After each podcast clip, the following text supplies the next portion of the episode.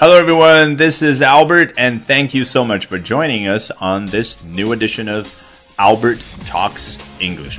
大家好，欢迎回来。今天我们要聊的是世界上最长的商业航班。Today we're going to be talking about the world's longest commercial flight. 本节目内容精彩丰富的完整版以及更多有我原创的英语学习课程，都在我的微信公众号 Albert 英语课堂。 赶紧在微信里面搜索并关注吧。好，今天我们首先来看一下路透社是怎么说的。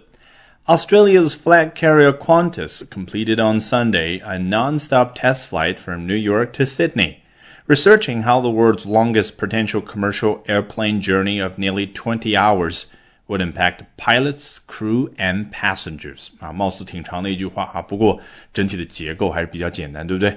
前面部分是一句完整的话，然后呢，researching 动词 ing 形式啊，我们很熟悉，待会儿再说。开头我们就注意到了 flag carrier，似乎跟 flagship 挺相似的，可以做一个比较。的确如此，flagship 啊，中间没有空格，就一个单词，我们中文翻译为旗舰。什么叫旗舰？其实。最原本的意思就是一个船队啊，特别是一个海军舰队里面挂着指挥官旗子的那艘船，那那艘船当然是最重要的，所以用到生活的方方面面，flagship 就引申出去、抽象出去，表示最重要的、最具有标志性的。那这儿说 flag carrier 航空公司上面挂的旗子，而且开头就说到是澳大利亚的，你觉得挂的什么旗子？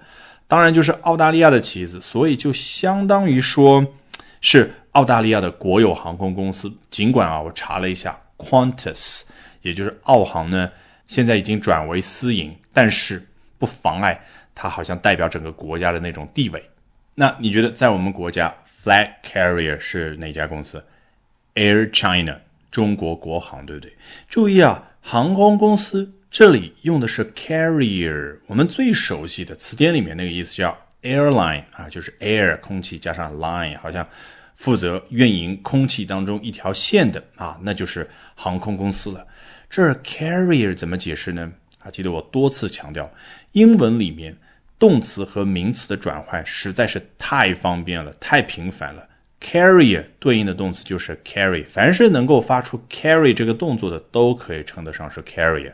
这里的上下文毕竟已经提到了 Qantas，那我们知道说的就是能够在空中去 carry 人和货的这样的公司主体叫 carrier。那如果现在你到美国要去租车啊，人家就问，哎，你是喜欢 SUV 呢，还是 people carrier？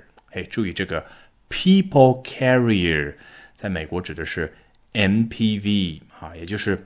特别能载人的那种车，看上去没有像美国那种巨型的 SUV 那么大，但是居然载人数量呢一样多，甚至更多。所以你看，这个时候发出 carry 动作的就是那辆车。那我们平常说的电信公司，英文可以说 telecom carrier。你想这个公司呢，在它无比庞大的网络上面 carry 的是什么？是我们平常发短信、打电话的那种信号。好，回到我们的原文啊，澳洲它的旗舰航空公司 completed on Sunday，在周日的时候呢，完成了什么东西？后面再说，因为后面这个完成的对象呢是比较长的，a non-stop test flight from New York to Sydney，啊，一个不中间经停的测试性的航班啊，从哪儿到哪儿呢？从纽约飞往悉尼的。本节目内容精彩丰富的完整版以及更多由我原创的英语学习课程，都在我的微信公众号 Albert 英语课堂，赶紧在微信里面搜索并关注吧。